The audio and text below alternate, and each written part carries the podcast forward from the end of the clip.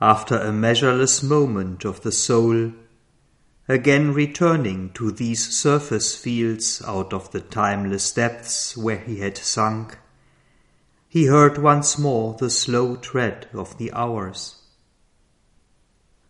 All once perceived and lived was far away. Himself was to himself his only scene. Above the witness and his universe, he stood in a realm of boundless silences, awaiting the voice that spoke and built the worlds. A light was round him, wide and absolute, a diamond purity of eternal sight. A consciousness lay still, devoid of forms, free, wordless, uncoerced by sign or rule, forever content with only being and bliss. A sheer existence lived in its own peace on the single Spirit's bare and infinite ground. Out of the sphere of mind he had arisen, he had left the reign of nature's hues and shades.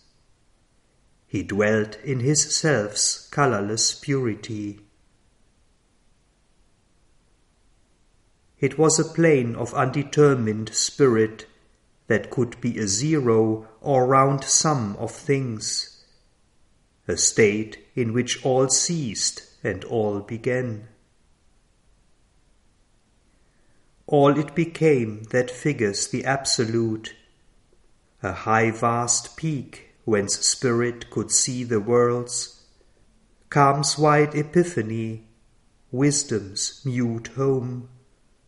A lonely station of omniscience, a diving board of the Eternal's power, a white floor in the house of all delight. Here came the thought that passes beyond thought. Here the still voice which our listening cannot hear, the knowledge by which the knower is the known, the love in which beloved and lover are one. All stood in an original plenitude, hushed and fulfilled before they could create the glorious dream of their universal acts. Here was engendered the spiritual birth, here closed the finite scroll to the infinite.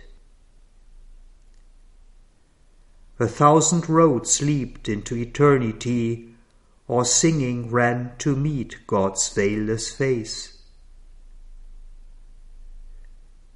The known released him from its limiting chain. He knocked at the doors of the unknowable.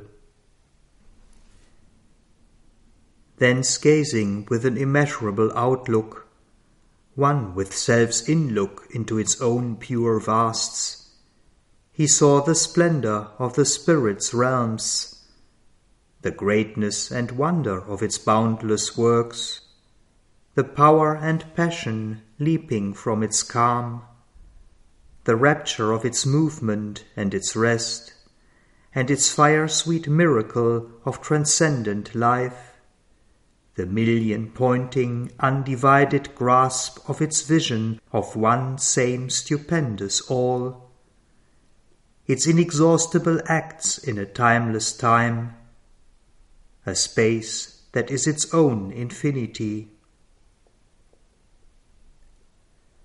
A glorious multiple of one radiant self, answering to joy with joy, to love with love, all there were moving mentions of God bliss. Eternal and unique they lived the one.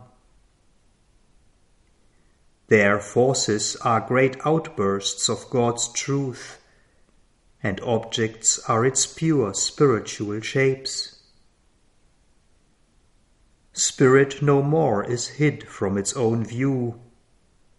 All sentience is a sea of happiness, and all creation is an act of light. Out of the neutral silence of his soul, he passed to its fields of puissance and of calm, and saw the powers that stand above the world, traversed the realms of the supreme idea, and sought the summit of created things and the almighty source of cosmic change. There knowledge called him to her mystic peaks, where thought is held in a vast internal sense, and feeling swims across a sea of peace, and vision climbs beyond the reach of time.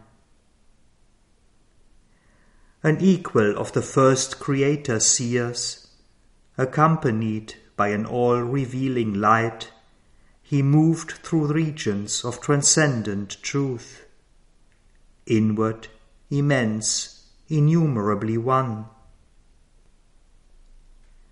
Their distance was his own huge spirit's extent. Delivered from the fictions of the mind, time's triple dividing step baffled no more its inevitable and continuous stream, the long flow of its manifesting course, was held in spirit's single wide regard. A universal beauty showed its face. The invisible, deep fraught significances, here sheltered behind form's insensible screen, uncovered to him their deathless harmony and the key to the wonder book of common things.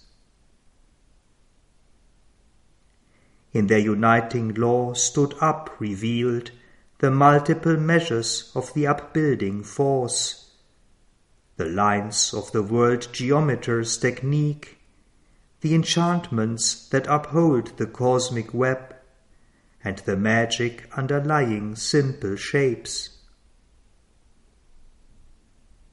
On peaks where silence listens with still heart to the rhythmic meters of the rolling worlds, he served the sessions of the triple fire.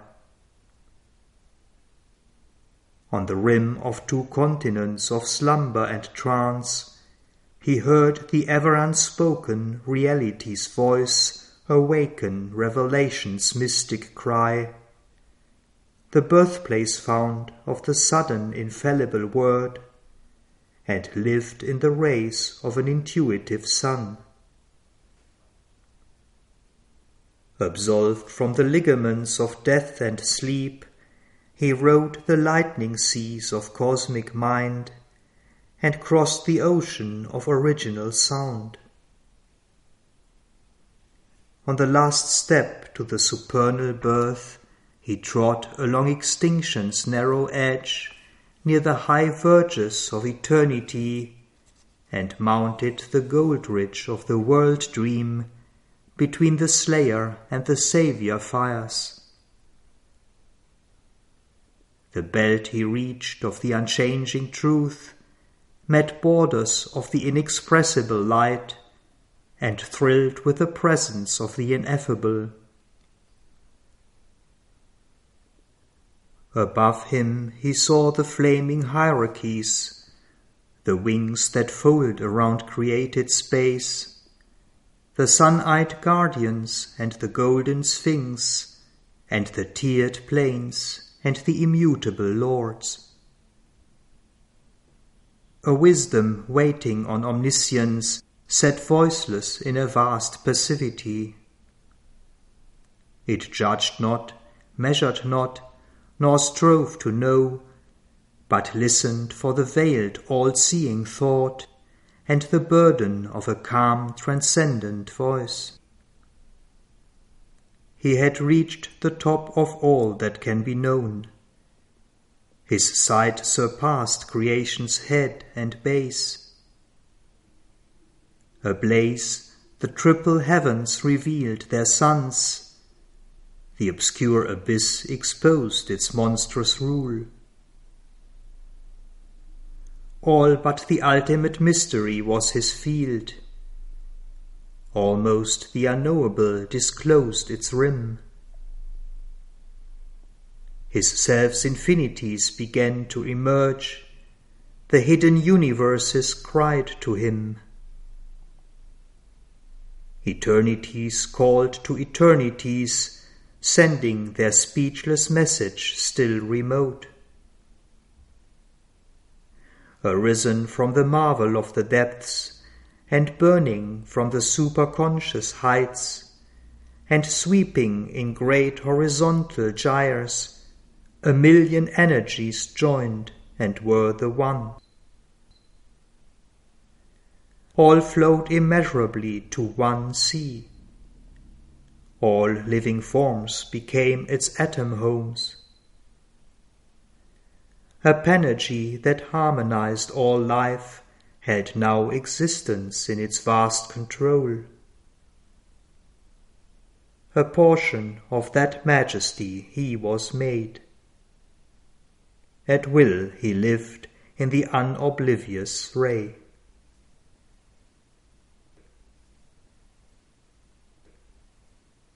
In that high realm where no untruth can come, where all are different and all is one, in the impersonal's ocean without shore, the person in the world spirit anchored rode. It thrilled with the mighty marchings of world force. Its acts were the comrades of God's infinite peace.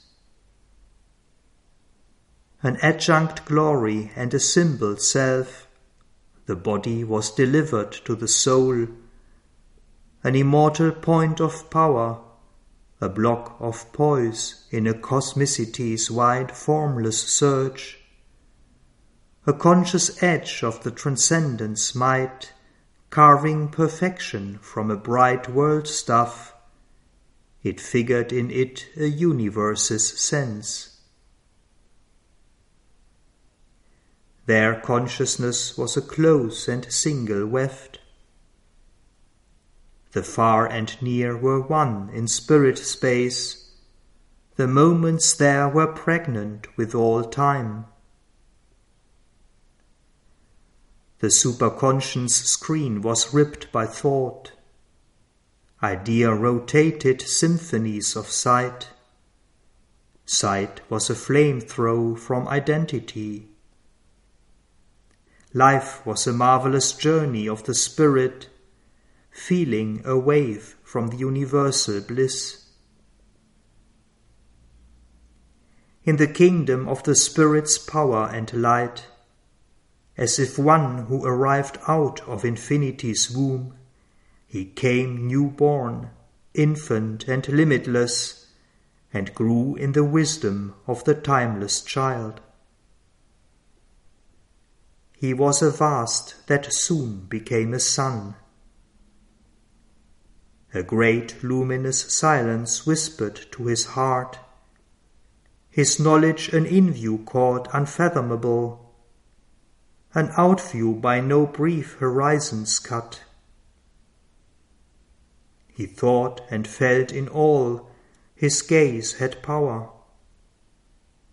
He communed with the incommunicable. Beings of a wider consciousness were his friends.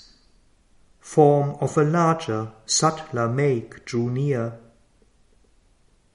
The gods conversed with him behind life's veil. Neighbor his being grew to nature's crests. The primal energy took him in its arms. His brain was wrapped in overwhelming light. An all embracing knowledge seized his heart. Thoughts rose in him no earthly mind can hold. Mights played that never coursed through mortal nerves. He scanned the secrets of the overmind. He bore the rapture of the oversoul. A borderer of the empire of the sun, Attuned to the supernal harmonies, he linked creation to the eternal's sphere. His finite parts approached their absolutes. His actions framed the movements of the gods. His will took up the reins of cosmic force.